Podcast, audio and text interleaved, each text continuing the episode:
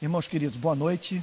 Vou pedir que os irmãos abram a Bíblia na carta de Paulo aos Efésios, capítulo 6. Estamos entrando no último capítulo da epístola. Efésios, capítulo 6. Hoje a minha intenção é nós irmos até o versículo 9. Até o verso 9. É, e isso em razão da preocupação de não me estender demais na exposição bíblica, porque nós vamos tratar hoje de dois temas que, de certa forma, são estanques, pois os versos de 1 a 4 continuam falando sobre família. E os versos de 5 a 9, o apóstolo Paulo trata de questões trabalhistas, da relação do cristão com o, o mercado de trabalho, e, especialmente no contexto uh, da escravidão do primeiro século. Então, é isso. É, vamos tratar de dois temas que, contudo, é, podem ser linkados através do espírito que permeia todo, toda essa passagem da carta de Paulo aos Efésios. Eu gostaria de ter um momento de oração antes de nós nos dedicarmos ao texto bíblico. Bom, Pai Santo, nós bendizemos o teu nome, porque tu és bom e a tua misericórdia dura para sempre. Nós nos aproximamos da tua presença com ações de graças nos lábios pois não temos como contabilizar as bênçãos que tu tens derramado sobre as nossas vidas. Quando, quando paramos para pensar, Senhor, em tudo que envolveu a nossa chegada nesse lugar, de joelhos em louvor, porque estamos aqui, Senhor, sustentados pela tua graça e tendo recebido por parte da tua misericórdia aquilo pelo que nem clamamos, Senhor. Nós louvamos o teu nome por esse cuidado que tu tens pela tua igreja. Senhor amado, nós pedimos nessa noite perdão pelos nossos pecados. Somos filhos de Adão, Senhor.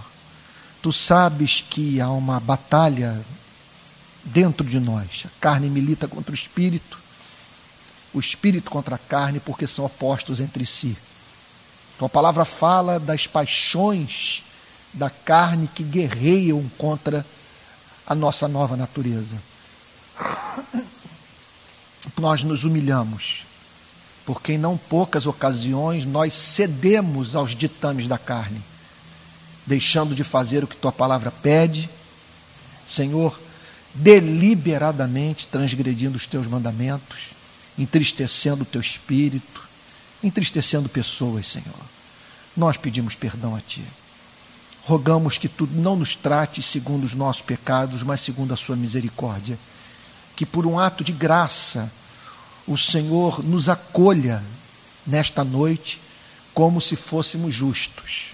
E de fato somos, Senhor, não pelos nossos méritos, mas pelos méritos do nosso Salvador que amamos, Senhor para cuja glória desejamos viver. Senhor amado, nós pedimos que nessa noite Senhor ilumine o texto.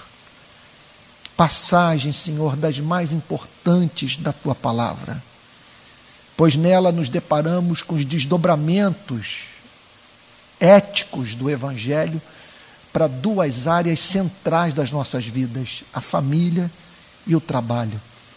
Nós pedimos a Ti, Senhor, que Tu envies agora espírito de sabedoria, de entendimento, para que seja um encontro rico, a fim de que juntos, Senhor, possamos compreender o sentido mais profundo da tua verdade, ver beleza na Bíblia, Senhor, e provar da aplicação poderosa do Espírito Santo em nossos corações, Senhor. Ó Deus amado, envolve esta igreja com a tua misericórdia Abençoa aqueles que estão nos ouvindo pela internet e aqueles que haverão de ouvir essa exposição bíblica pelos próximos anos, Senhor, por meio da, da, da, das mensagens, da mensagem gravada em vídeo e áudio, Senhor. Ó Deus, que por onde esta mensagem passar, que haja transformação, Senhor. E a revelação da beleza do nosso Senhor e Salvador Jesus Cristo. No nome de quem oramos? Com perdão dos nossos pecados. Amém.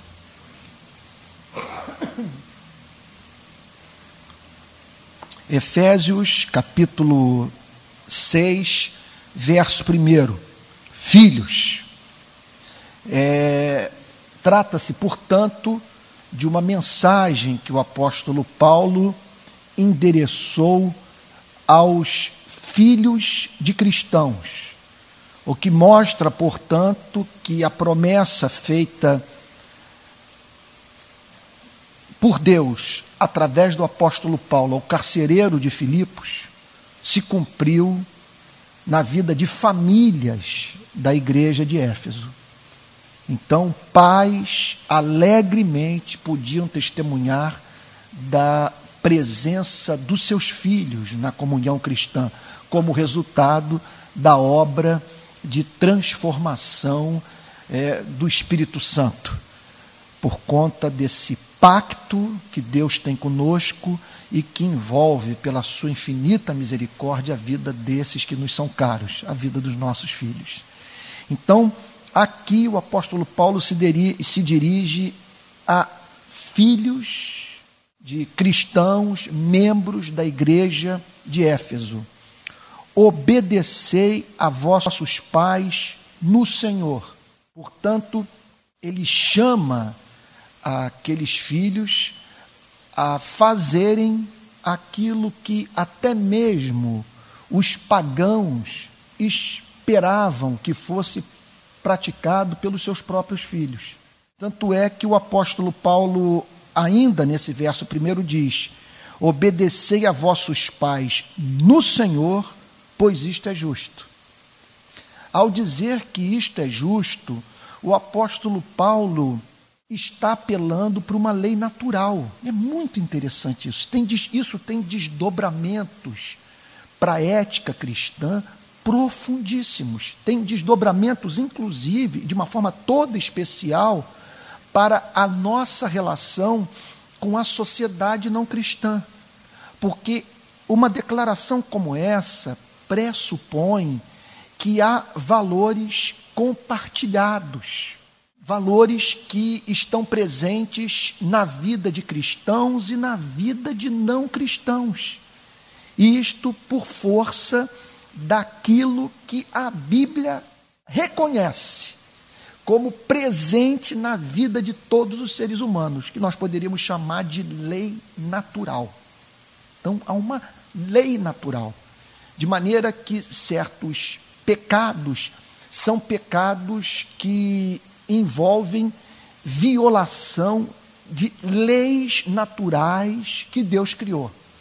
Todos nós sabemos que há muita arbitrariedade nesse campo e que nós podemos chamar de lei natural aquilo que nada mais representa do que construção social da realidade, do que valores com, é, é, é, condicionados culturalmente. Contudo, apesar de uma ressalva importante como essa, nós nos deparamos com, nesta passagem com essa declaração espantosa do apóstolo Paulo: Filhos, obedecei a vossos pais no Senhor Portanto, é uma relação com os pais que deveria ser regulada pelo Evangelho, pelo, pelo discipulado, pelo senhorio de Cristo, pela sujeição daqueles filhos de pais cristãos ao nosso Senhor e Salvador Jesus Cristo. E aí o apóstolo Paulo, repito, diz: Pois isto é justo. Portanto, é, ao nos depararmos com uma declaração como essa, é muito interessante observar isso. Nós vemos que existe, portanto, um ponto de contato que possibilita o diálogo com aqueles que não são membros da igreja de nosso Senhor e Salvador Jesus Cristo, aqueles que não nasceram de novo, que não foram regenerados pelo Espírito Santo. É isso que nos traz esperança e que nos possibilita crer é, é, é, é, na possibilidade de, no diálogo com os não cristãos, em razão da presença desses valores que nós temos em comum, nós lutarmos por modelos de sociedade que mais se aproximem daquilo que nós poderíamos chamar de, de, de leis da natureza. A forma designada por Deus, é, mediante a qual nós cumprimos a finalidade da criação. Estou sendo claro? Isto é justo. Contudo, o Evangelho ele, ele, ele, ele, ele dá um novo colorido a, aquilo que com a palavra de Deus tem contato. Portanto, nós estamos diante de uma lei natural, mas que passa a ser vista pelos cristãos a partir da perspectiva do Evangelho. É uma lei natural para a qual há uma luz projetada pelo Evangelho, que faz, portanto, que, que, que, que se estabeleça uma, uma diferença profunda entre moralidade e ética cristã. Quando ele fala isto é justo, ele está falando de valores que são encontrados no mundo inteiro. São encontrados até mesmo em, em famílias que negam a existência de Deus. Quando ele acrescenta no Senhor, ele está falando de um valor compartilhado pelos homens, mas que ganha, repito, um novo enfoque, a partir dessa luz projetada pelo Evangelho. De maneira que, de certa forma, o diálogo cessa com o não cristão. E isso do ponto de vista dessa motivação maior que nós temos para viver essas leis naturais, que é a glória de Deus, que é o anelo por recomendar o Evangelho através do nosso testemunho de vida. No caso aqui específico, de famílias estruturadas para a glória de Deus. Filhos, obedecei a vossos pais no Senhor, pois isto é justo. Agora, é interessante.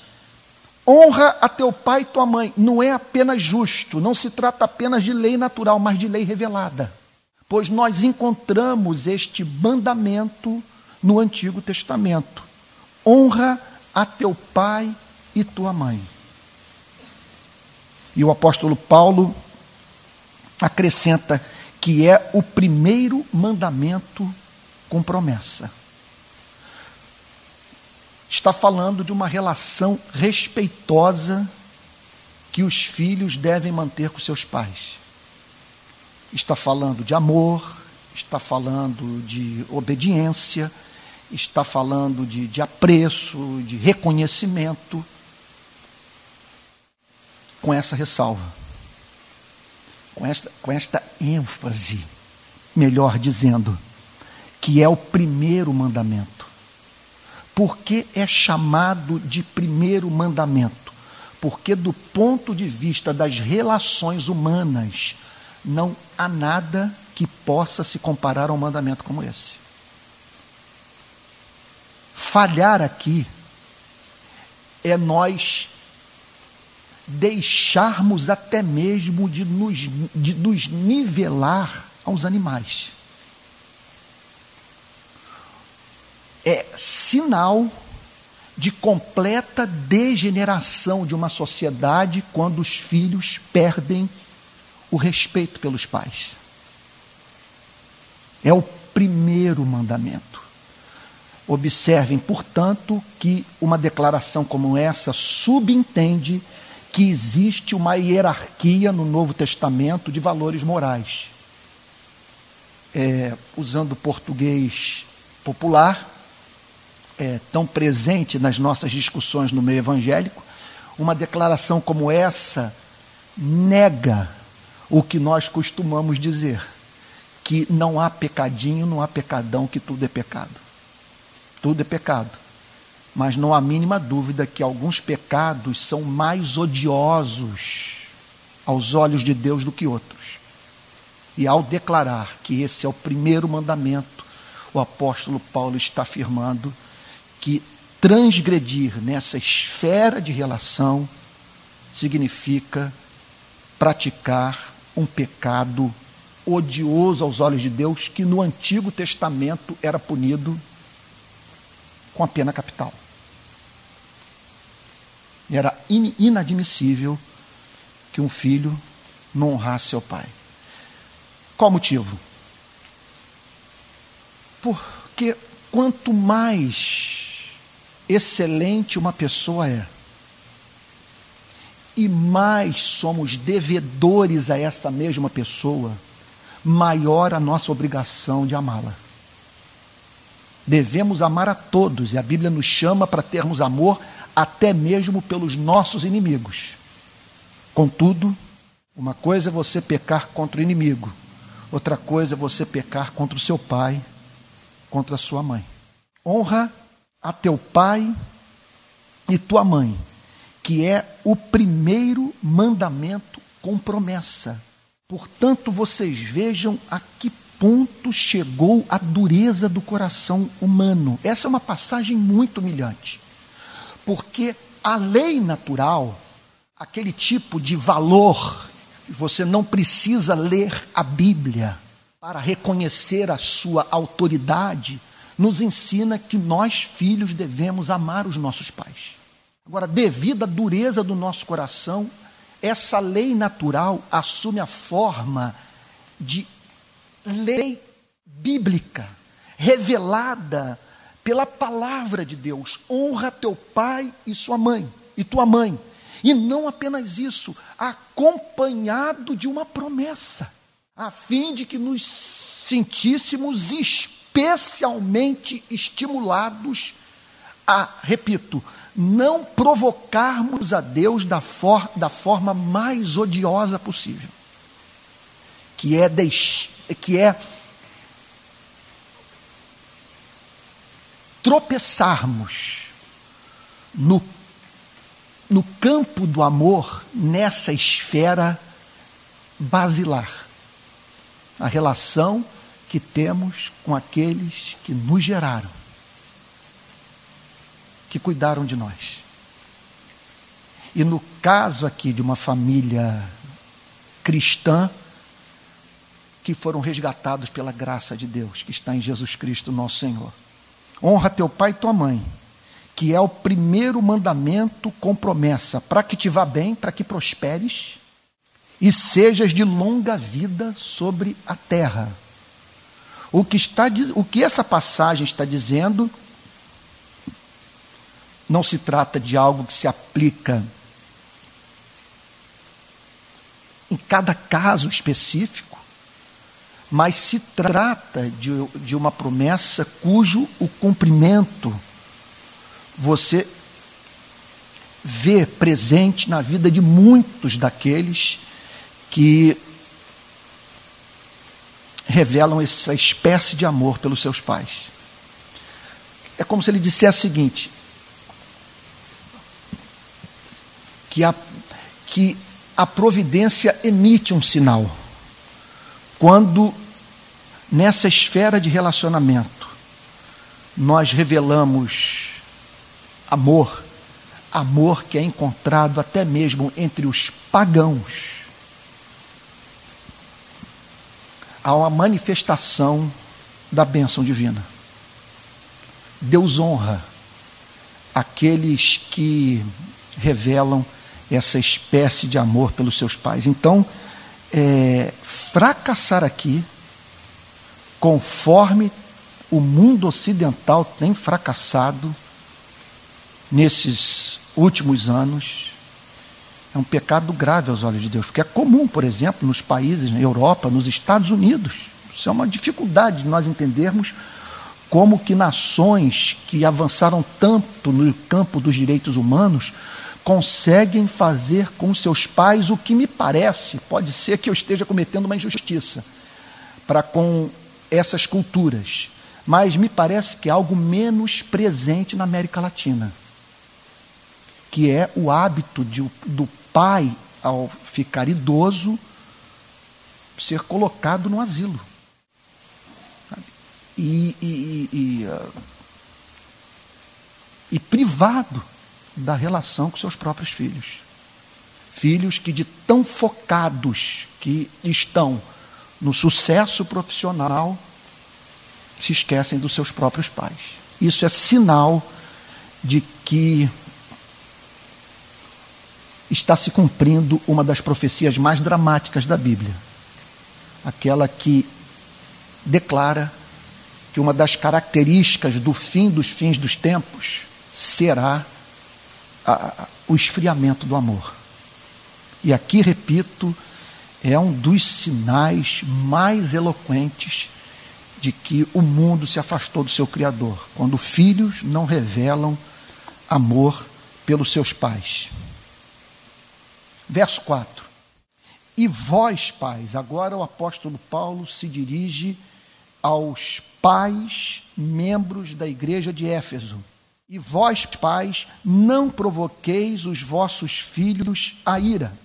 Então, o apóstolo Paulo, nessa passagem, começa a tratar daquilo que muitas vezes mais adiante vai se voltar contra os próprios pais.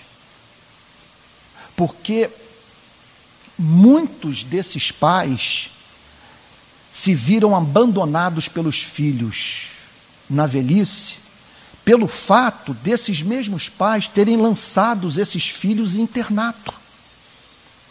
Filhos que foram criados pelas babás. Filhos que, que, que os pais, é, quer dizer, a eles se dedicavam duas horas por dia, à noite, sabe? E, e, no final, e para no final de semana darem o bagaço do seu tempo para esses que ao chegarem aos 16 anos já saem de casa e para nunca mais voltarem. Me parece que esse é um grave problema que hoje a, a cultura europeia, americana estão enfrentando. E me parece que aqui no nosso país é, nós vemos um apego, na América Latina, uma, uma. Pode ser que eu esteja cometendo uma injustiça. Isso aqui não é Bíblia, é apenas percepção. É, pode ser que aqui na América Latina esse apego que nós temos à família é, seja revelador de uma das virtudes que nós encontramos nessa cultura do, do sul das Américas. Eu tenho para mim que me parece que para nós é muito difícil imaginar uma relação como essa. De você deixar o pai abandonado no asilo. Tanto é que a característica da nossa cultura, ou o pai construir um puxadinho na casa para receber o filho recém-casado, ou vice-versa né, do, do filho arrumar um cantinho da casa para poder receber os seus pais idosos. Eu vivi uma experiência muito amarga nesse ponto. Hoje, de, hoje à tarde, quando eu meditava sobre essa passagem, foi impossível deixar de me lembrar do meu pai. E meu pai, ele teve um final de vida muito dramático. Problemas é, cardíacos graves, ele fez mal de Parkinson, é, também câncer de próstata, e chegou a um ponto que minha mãe não conseguia mais cuidar dele. Meu pai teve que terminar a sua vida num desses locais, porque minha mãe estava morrendo com ele. Ele, no meio da madrugada, ele caía na, na, na, no corredor do apartamento onde morava com minha mãe, e minha mãe tinha que ligar para o porteiro para ir lá, porque ela não tinha força para levantar o meu pai, que meu pai era tinha quase 1,80m e minha mãe então ficava desesperada. E ela teve que tomar uma decisão como essa, que foi uma das decisões mais espinhosas das nossas vidas. E aqui, abrindo meu coração com vocês, até hoje eu não sei é, se a dedicação dada a ele naquele período da sua vida é, foi a dedicação que nós filhos deveríamos dar. Sabe? E era uma experiência muito penosa, porque o contato com ele era muito prejudicado pela doença, a gente não tinha muito retorno. Muitas vezes eu apanhava para sair com ele de carro ah, e, e, ele dormia.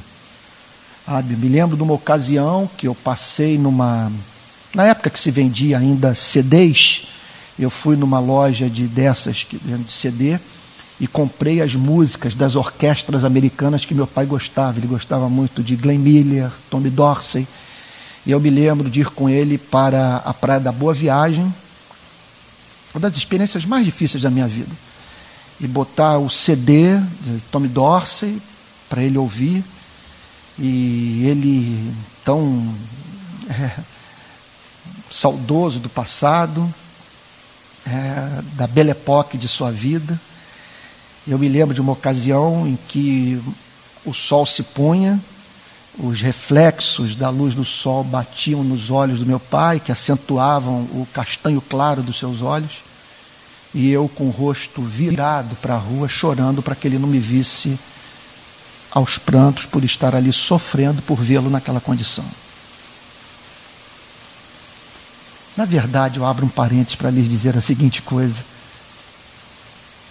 esse planeta não é o nosso lugar de descanso.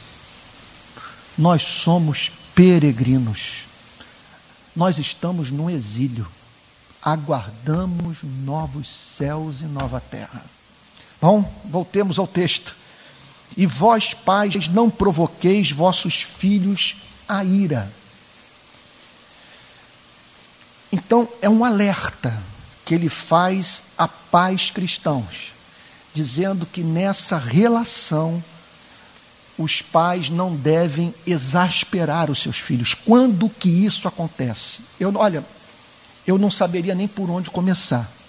Tantos os exemplos que nós poderíamos dar é, é, é, que, que falam do, do cumprimento de uma advertência como essa na relação de pais com filhos cristãos. E vós, pais, não provoqueis os vossos filhos a ira.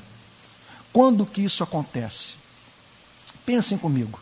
Vou apresentar algumas formas de pais, com seu comportamento, levarem os filhos a se afastarem de Cristo, a não se imaginarem na igreja e na fase adulta, quando, sabe, simplesmente se esquecerem dos seus pais. Isso pode acontecer. E quando acontece? Quando, por exemplo, o comportamento dos pais é incerto. O filho, ele, ele convive com uma pessoa dentro de casa que ele não sabe o que esperar. Tem momentos que o pai é condescendente, magnânimo, sabe, revela sim é, um, um, um, jeito, vamos dizer, gracioso de lidar com a vida, tolera as idiosincrasias, as manias do, do, do filho.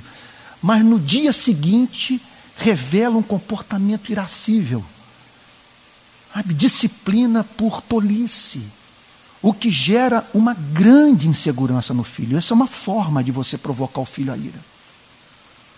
É, uma outra maneira é você forçar a sua personalidade sobre a vida do filho, não deixar o filho respirar, ser autêntico, ser ele mesmo.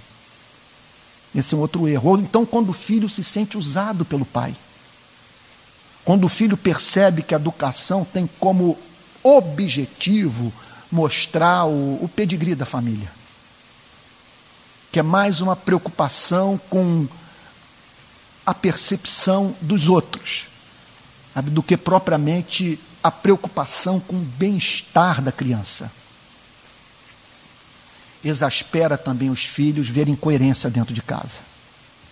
Os pais pregarem o que não vivem. Eu me lembro de ler um, um livro ah, daquele famoso pregador presbiteriano. Na verdade, não, acho que não foi nem um livro dele, é alguém contando a história de sua vida. O Erasmo Braga, ministro presbiteriano da década de 30. E ele dizendo o que ele julgou que colaborou na sua relação com seus filhos para afastá-los da igreja em definitivo. Foi receber na sua casa ministros, companheiros do ministério e com eles à mesa falar mal da igreja na presença dos filhos. Os três filhos de Erasmo Braga se afastaram do Evangelho. Então, e vós, pais, não provoqueis os vossos filhos a ira. Então, essa ética meticulosa, neurótica, disciplinar sem uma razão de ser. Ou então você disciplinar quando não está em condições de ministrar a disciplina. Você simplesmente não está bem, está tomado de ira. Sabe? Ou então você é, se recusou por algum motivo, antes de aplicar a vara da disciplina, parar parar para ouvir o filho. Simplesmente tomar conhecimento das suas razões. O que o levou a fazer o que fez. E vós, pais, não provoqueis os vossos filhos a ira. Eu me lembro de ter mencionado para vocês uma das histórias mais lindas do trabalho evangelístico de David Brainerd é, entre os índios americanos no período subsequente à, à, à, da América colonial. Estou falando do início do século XVIII. Então, David Brainerd corria aquela região de Nova Jersey, aquela parte dos, do, do, dos Estados Unidos, próxima a Nova York, pregando o Evangelho, fazendo trabalho missionário. E ele conta que chamou muito a, a sua atenção uma experiência vivida com uma Índia. Deus havia derramado o Espírito Santo naquela tribo de Índia, uma tribo pagã, e num belo dia, aquela Índia, aos prantos, procurou David Brainerd, tomada de convicção de pecado, desejosa de abrir o seu coração por ter praticado um pecado que a deixou profundamente aflita. E qual foi o seu pecado? O pecado de ter disciplinado de modo desmedido um filho. Aquilo deixou David Brainerd completamente encantado. Se vocês lerem, aliás, é uma das obras clássicas do cristianismo, é uma das biografias mais comoventes de toda a história da igreja, o Diário de David Brainerd. Comprem, comprem, é leitura obrigatória. E ele conta que o que, chamou a sua atenção é que ele não havia falado nada sobre educação de filhos.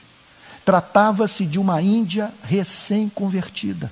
Mas a assimilação do evangelho fez com que, mesmo naquele contexto de paganismo, nós estamos falando de uma Índia que não tinha lido nenhum livro, de alguém que não estava é, é, é sob a influência da cultura ocidental, de alguém que vivia literalmente na mata. E a partir do mais simples contato com o Evangelho, compreendeu que pais cristãos não, pode, não podem tratar com severidade os seus filhos. Portanto, muitas vezes, a pregação do Evangelho produz essa aplicação espontânea é, dos princípios do Evangelho nas mais diferentes áreas da vida. Mas nem sempre é assim. Nem sempre é assim. E no caso aqui da cidade de Éfeso, o apóstolo Paulo achou oportuno falar sobre o erro que pais cristãos podem cometer na sua relação com seus filhos. Ele diz então: Pais, não provoquei, não provoqueis vossos filhos a ira. Não pode ser, portanto, uma relação que deixe o filho exasperado leve, sabe, a loucura, que o faça desejar sair o quanto antes de casa, por não aguentar mais viver submisso àquela tirania. Isso é triste, especialmente quando uma experiência como essa é vivida dentro de uma família supostamente cristã. E vós, pais, não provoqueis vossos filhos a ira, a ira mas criai-os. Esse verbo é muito especial, ele está falando de uma nutrição. Está falando de, de, um cuidado que os pais devem ter pelos seus filhos. Vocês observem, portanto, que as promessas de que essas bênçãos seriam para nós e para os nossos filhos não eram encaradas pelo apóstolo Paulo como promessas, crê no Senhor Jesus e serás salvo tu e tua casa, promessas que deveriam ser é, é, é, recebidas com desleixo conduzindo os pais, portanto, a manterem uma relação irresponsável com seus filhos. Eles deveriam ser zelosos para que a, a graça de Deus atingisse a vida dos seus filhos através dessa, desse cuidado, especialmente revelado aqui por esse verbo, mas criai-os, cuidai deles. Sabe? Está falando aqui de nutrição, está falando de proteção, mas criai-os na disciplina. A palavra no grego é paideia. É, é o sentido mais amplo do ensinamento. Aqui está falando mais da ação, está falando da, da, da, da, da arte de se comunicar das mais diferentes maneiras esses valores que preparam os nossos filhos para a vida. Falando da disciplina, está falando, isso aqui envolve tudo. A leitura, envolve o culto doméstico, envolve a, a, a, a participação na ceia do Senhor, sabe? envolve o pai cristão, após o culto, voltar para casa. Isso foi, isso foi muito praticado pelas famílias puritanas no passado. Os pais chegavam em casa e repassavam o sermão para os seus filhos. E hoje, me parece, vejam se eu estou sendo injusto. Acredito que não. Que alguns pais, eles jogam a responsabilidade completa da educação dos seus filhos para cima dos ombros da escola e da igreja. E muitas vezes atribuindo à igreja é, é os erros que eles próprios cometeram na relação com seus filhos. Porque é, essa é, é, é, esse é o, é o discipulado mais elementar, é o mais eficaz. Não, não há o que substitua na formação do caráter de Cristo na vida de uma criança, não há nada que substitua o papel do pai e da mãe, de pais que se amam, que são coerentes é, e que disciplinam seus filhos em amor. Então, observem que o texto ele não pressupõe aquilo que está tão presente em algumas correntes da psicologia moderna. O texto não pressupõe filhos que nasceram bons e que devem ser deixados entregues a, a, si mesmos. O texto está dizendo que esse filho precisa de direção. Estou rindo porque eu estou me lembrando de Jonathan Edwards. Ele olhava para as crianças da igreja, ele chamava as crianças de youth snakes. Eram jovens serpentes. Ele dizia o seguinte: há dentro delas, entenda o conceito. Ele dizia o seguinte: olha, não podemos. Ele, na verdade, o que ele queria era alertar os pais. Não podemos nos esquecer que o veneno do pecado está no coração dos nossos filhos, que eles não podem ser deixados entregues a si mesmos. Que eles precisam de cuidado, que eles precisam da paideia, que eles precisam de disciplina e precisam de admoestação. o, o ato de admoestar envolve mais a parte verbal desse discipulado. Aqui está falando da, da fala, está falando do diálogo, da admoestação no Senhor. Na admoestação que tem o Evangelho como referência. E aí, pergunto a vocês: qual deve ser a meta disso tudo? Qual deve ser o alvo? Qual é o vetor que deve nos guiar nesse, nessa missão que nos é apresentada pelo verso 4? Não provoqueis vossos filhos a ira mas criai-os na disciplina e na demonstração do e na demonstração do Senhor. Não há a mínima dúvida que se formos pensar em termos da meta mais ampla, mais santa, mais gloriosa possível, é levar esse filho querido, essa filha querida, à experiência do mais profundo amor por Jesus Cristo. se vocês me permitam falar sobre a minha experiência com os meus filhos, eu sempre pedi isso a Deus. E essa foi sempre a meta. Eu olhava para eles e eu dizia: eu só espero que eles sintam o que eu senti com 20 anos. Porque até os 20 anos eu lidava com pecados para os quais eu não via solução humana. Eu não via como deles me livrar. Até que eu conheci o poder expulsivo de um novo amor. Quando este amor entrou no meu coração expulsou as demais paixões e criou na minha vida o elemento de espontaneidade não neurótica.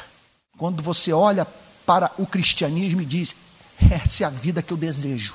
Isso faz sentido, isso é lógico, viver para a glória de um ser tão excelente. E essa é a nossa meta.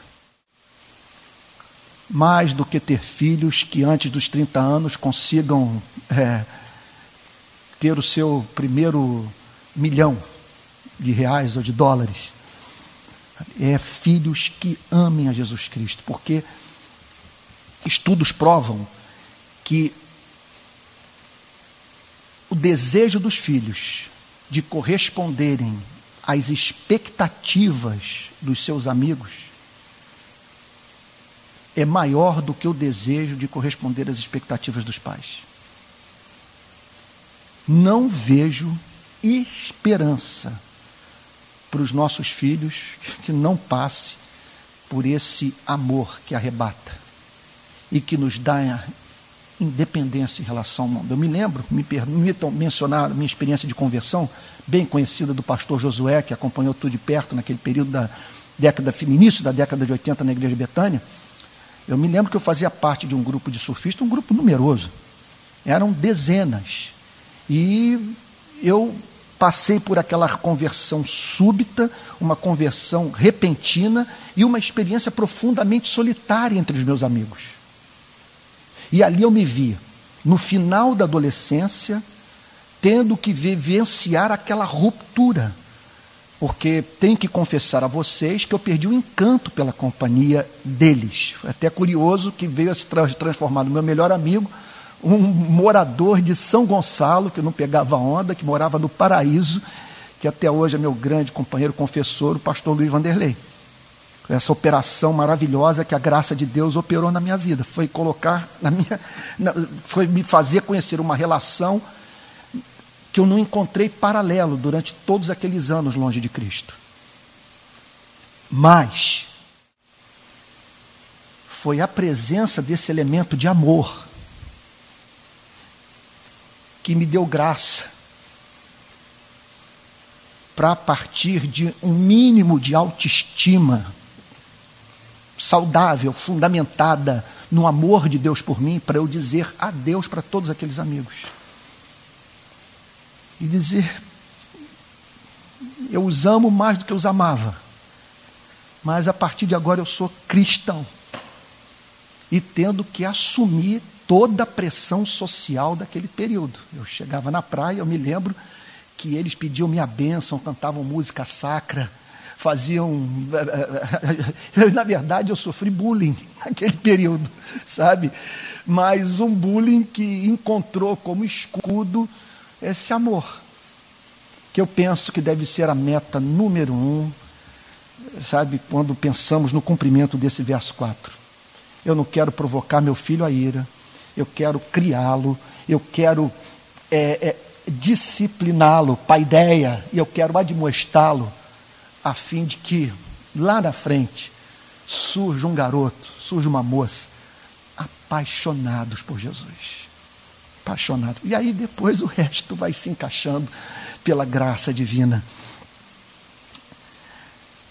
Mas criais na disciplina e na demonstração do Senhor. Verso 5. Quanto a vós outros, servos, na verdade, isso aqui é um eufemismo, que a palavra no grego é escravos. Ele está se dirigindo aos escravos que se converteram através da atividade missionária daqueles primeiros missionários cristãos. Então, a igreja de Éfeso era composta por escravos.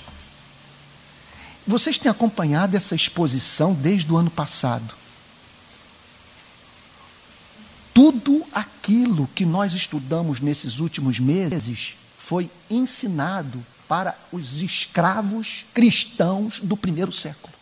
Para vocês verem que o apóstolo Paulo não subestimava a capacidade de assimilação da verdade por parte de homens e mulheres regenerados. E por isso ele pôde tratar desses temas, sabe, como, por exemplo, a doutrina da predestinação, conforme nós vimos aqui nesses últimos meses. Entre tantos outros temas mais reveladores de uma certa complexidade teológica. Então vocês vejam que no primeiro século havia ensino sólido da palavra de Deus e ministrado para essa espécie de gente, escravos. Então ele aqui se dirige a esses escravos. Como é que eles agora devem lidar com os seus patrões a partir dessa experiência de novo nascimento? Quanto a vós outros servos, obedecei a vosso Senhor Mesma palavra que é usada para a relação dos pais com os filhos. É interessante que no caso das mulheres ele usa a palavra submissão, conforme nós vimos semana retrasada. Mas ele não usa obedecer para a mulher na sua relação com o marido. Ele usa para a relação dos filhos com os pais e dos escravos com os seus senhores. Quanto a vós outros servos, obedecer ao vosso Senhor. Tem gente que tomou antipatia pelo cristianismo por conta dessa frase. Gente que não entende como que o apóstolo Paulo pôde fazer uma declaração como essa: quanto a vós outros servos, obedecei a vosso Senhor. E qual é o problema? Por que o apóstolo Paulo não combateu o regime da escravidão? Essa é, é, é, a grande questão levantada por, essa, por esses versos que vão do 5 ao 9. O apóstolo Paulo parece legitimar o sistema. Contudo, vale a pena, nesse ponto da mensagem, nós lidarmos com os comentários feitos por Martin Lloyd Jones e por John Stott sobre essa passagem. John Stott diz a seguinte coisa: que de fato a condição do escravo no primeiro século era dramática o, o seu dono tinha lidava com ele como se, como lidava com, com um tecido doméstico, um instrumento qualquer de trabalho. Era uma ferramenta animada de trabalho, uma ferramenta que a única diferença é que tinha alma. Então ele podia disciplinar quebrando os dentes, é, dando chicotada, prendendo, submetendo aos tratamentos mais cruéis. Muitos desses escravos eram cativos, feitos prisioneiros em guerra, então estrangeiros. Uma condição deplorável, deplorável. Outro ponto que nós é, é, é que é importante ser destacado: o volume de escravos era tamanho que o fim do regime naquele período levaria a economia a entrar em completo colapso. E podemos considerar também a possibilidade de, caso o cristianismo tivesse atacado frontalmente o regime da escravidão, dos missionários terem sido todos executados, de não sobrar um missionário, um pastor cristão, devido ao choque cultural que um princípio, que um valor como esse poderia causar na sociedade daquele tempo. Uma sociedade que, contudo, já estava começando a, a, a entrar num processo de humanização, segundo John Stott, na sua relação com os escravos. Alguns escravos já estavam começando a receber alforria, já tinham liberdade, por exemplo, de, de, de, de, saírem do, do jugo do seu senhor ah, e muitos também, estimulados, por exemplo, como por um pensador como Sêneca, é, estavam começando a dar um tratamento mais misericordioso para os seus escravos. Martin Lloyd Jones é da seguinte opinião, e ele faz uma aplicação, gente. Hoje eu li, eu reli, eu falei, gente, eu não acredito que ele está falando. Que ele é da seguinte opinião: ele condenava radicalmente a igreja levantar bandeira política. E o pastor usar o púlpito para falar sobre economia, ou mandar recado para a classe governante. Ele era da seguinte opinião: a tarefa da igreja é pregar o evangelho.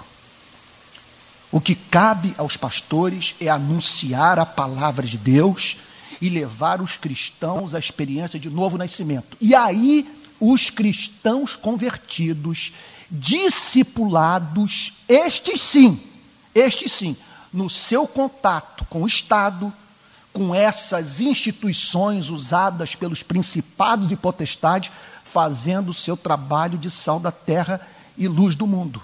E aí então é impressionante o que ele propõe. Martin Lloyd Jones chega ao ponto, no seu sermão sobre essa passagem, ele chega ao ponto de dizer que o cristão deve se sentir livre se ele estiver lidando com um regime tirânico, despótico, que ele deve se sentir livre para se envolver com rebelião, até mesmo com revolução. E ele estimula nesse sermão sobre essa passagem aos cristãos se envolverem com sindicatos, se filiarem a partidos políticos e também consagrarem suas vidas ao serviço público. Entrando no parlamento, como William Wilberforce, quem ele usa como exemplo na sua mensagem. Então é muito interessante o que, é que ele diz. É interessante, porque ele diz o seguinte: que no púlpito, os pastores devem se dedicar ao trabalho de pregar o evangelho e nutrir espiritualmente a igreja. E os crentes, nas suas relações com o Estado, com o mercado de trabalho, com com as instituições sociais, estes sim, estes sim fazer o seu papel de sal da terra e luz do mundo, sendo que o apóstolo, sendo que o Martin Lloyd Jones menciona o apóstolo Paulo, quando foi preso injustamente em Corinto, fazendo parte de um protesto público, dizendo a minha prisão foi injusta. Então ele faz uma diferenciação também entre o papel da igreja como instituição e o papel dos cristãos numa sociedade. Então ele diz que é inadmissível o cristão ver opressão. É interessante isso, que eu estou falando de um homem pregador expositivo, calvinista, desses que dizia, que declarava que a missão principal da igreja é pregar o evangelho. Ele bate muito nessa tecla. Ele chega ao ponto, ele chega ao ponto de dizer que que alguns que na, na opinião dele que alguns pastores é, da Alemanha no período do nazismo cometeram o erro de confrontarem abertamente o sistema e que muitos perderam a vida por terem tomado uma decisão como, como essa, enquanto que outros estavam ali fazendo o seu trabalho fielmente, pregando a palavra de Deus, e isso que ele dizia, que essa deveria ser a atividade do pastor. Estar expondo a palavra de Deus, e aí sim, os cristãos é, fazerem essa a obra, cumprirem esse papel na sociedade. O desesperador é quando você é ministro e não encontra cristãos dispostos a fazer. E aí você tem que descer do púlpito para fazer o que não corresponde ao seu chamado número um, isso por, pelo simples fato de pessoas não quererem se envolver. Então, o que John Stott e Martin Lloyd Jones falam sobre essa passagem, que foi uma tolerância subversiva. Que é interessante que quando o apóstolo Paulo fala sobre a submissão da mulher ao marido, quando ele fala da obediência dos filhos aos pais, ele faz um apelo à teologia.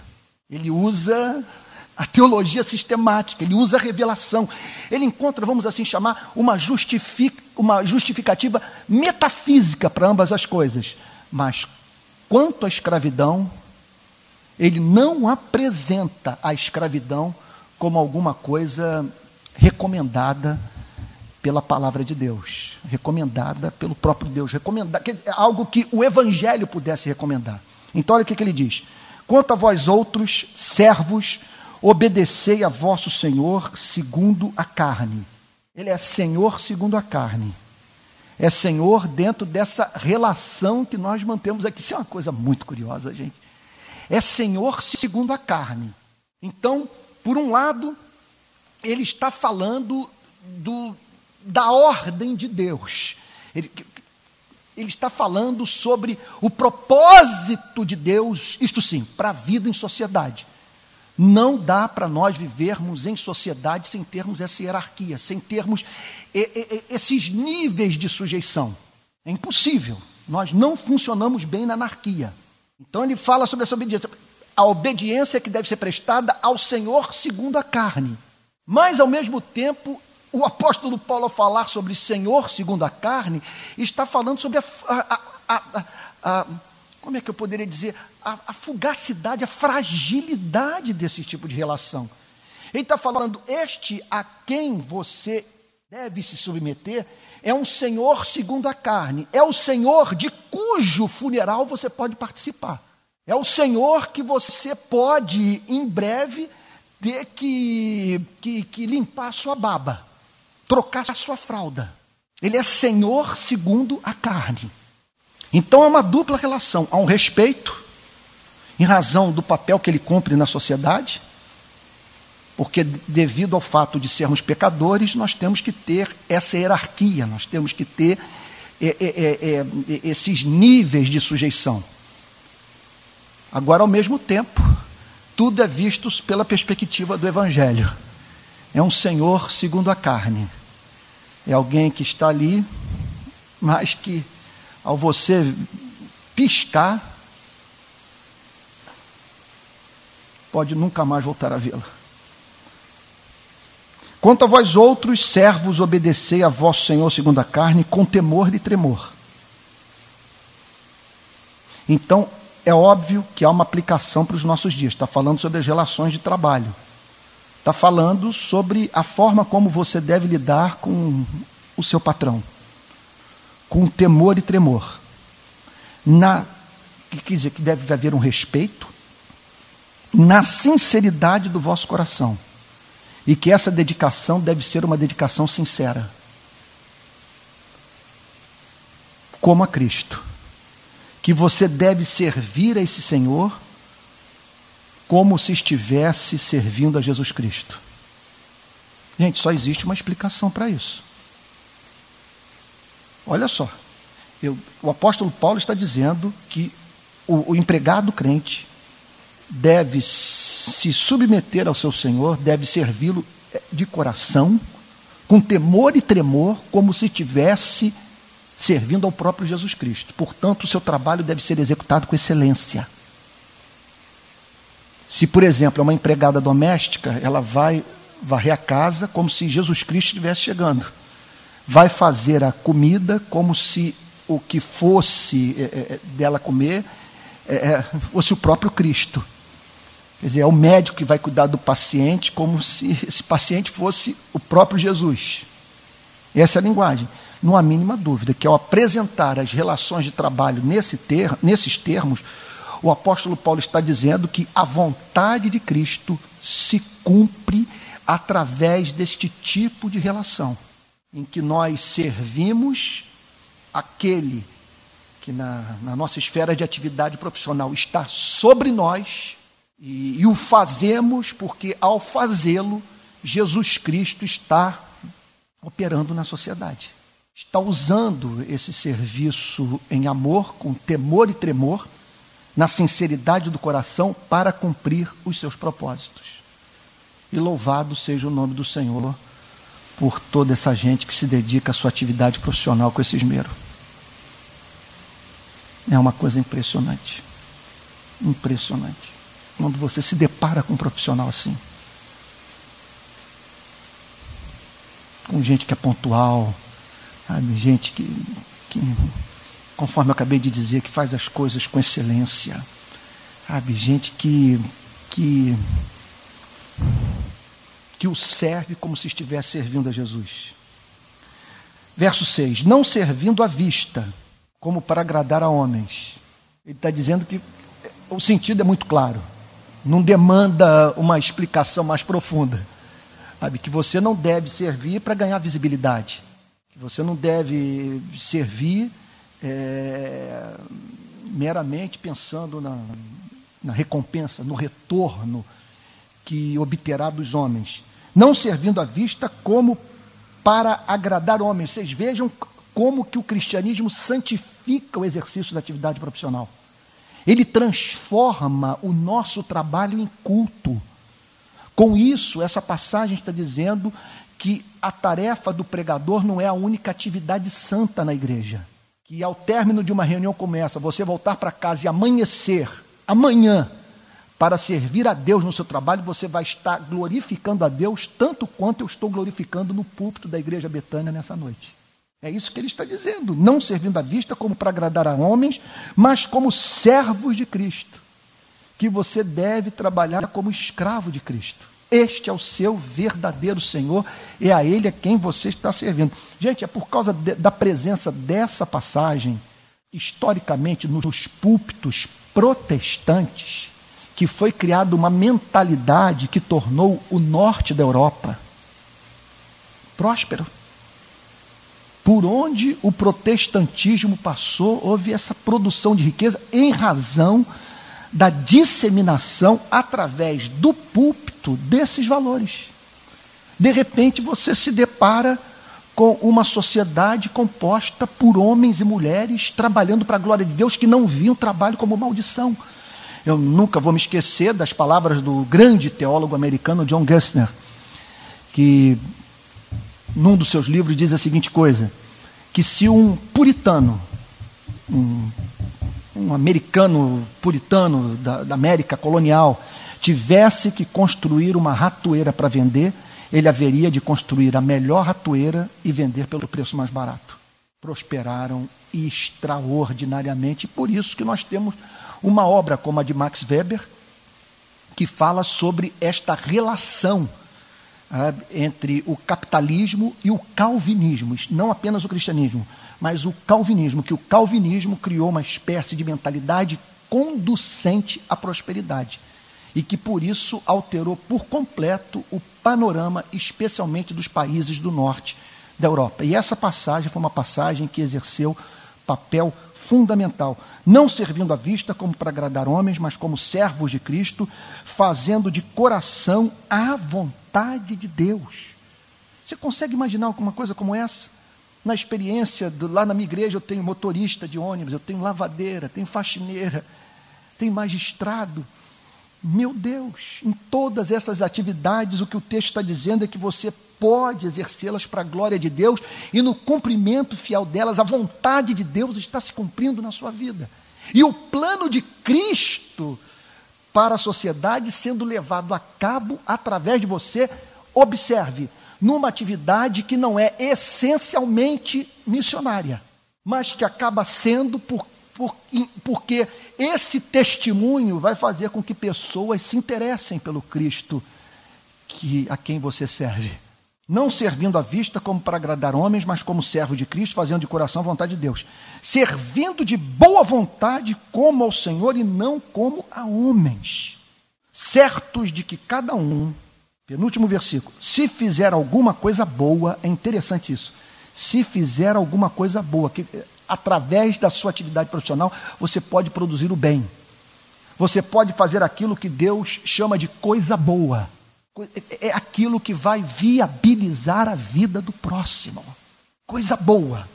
Certo de cada um, se fizer alguma coisa boa, receberá isso outra vez do Senhor, quer seja servo, quer livre.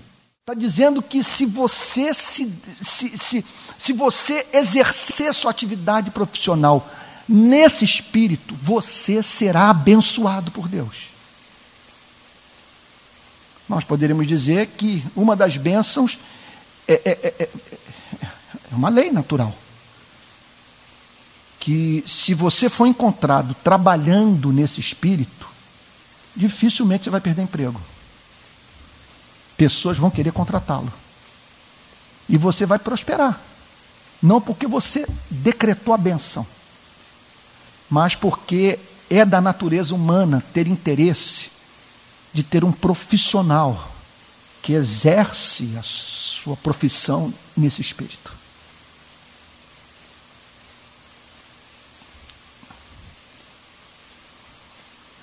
Último versículo. E vós, senhores, aqui começa aquele trabalho subversivo, a semente que séculos depois viria a brotar. Porque de modo subversivo ele ele contamina com o evangelho de uma tal maneira aquela espécie de relação que anos depois a própria igreja, através de alguns dos seus membros, lutou para que o regime da escravidão chegasse ao fim e, graças ao trabalho de cristãos ingleses, liderados por William Wilberforce, o mundo se livrou da escravidão. E tudo por conta desse trabalho, desses princípios que foram minando uma das maiores iniquidades perpetradas pelo homem. E vós, senhores, de igual modo, Gente, isso é uma afirmação impressionante. De igual modo, ele está dizendo o seguinte: deve haver reciprocidade. Se você é um senhor cristão, um proprietário de escravos cristão, você deve lidar com o seu escravo com este mesmo zelo, com este mesmo temor, com este mesmo tremor. Olha lá, de igual modo procedei para com eles deixando as ameaças. Não há mínima dúvida, gente, que. Meu Deus, nós não precisamos definitivamente da crítica marxista ao capitalismo para chegarmos a, a algumas conclusões. Sabe? Do ponto de vista da injustiça historicamente presente nas relações de trabalho. Aqui está a Bíblia, falando sobre, quer dizer, oferecendo remédio para a tentação do patrão, que é explorar o seu empregado. Olha lá.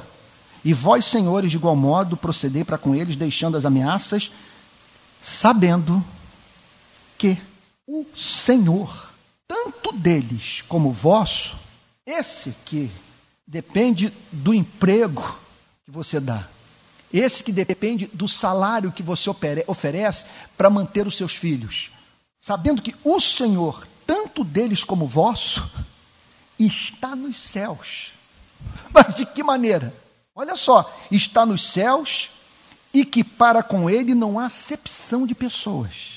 O que significa o seguinte: não interprete a sua prosperidade, o fato de você ser dono dos meios de produção, como o sinal de uma preferência divina. Para ele não há acepção de pessoas.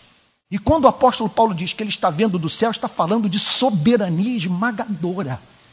Está falando de um Deus que, vou usar o português da rua, não vai aliviar a cara do patrão se ele estiver explorando o seu empregado, o colocando para trabalhar 10, 12 horas por dia.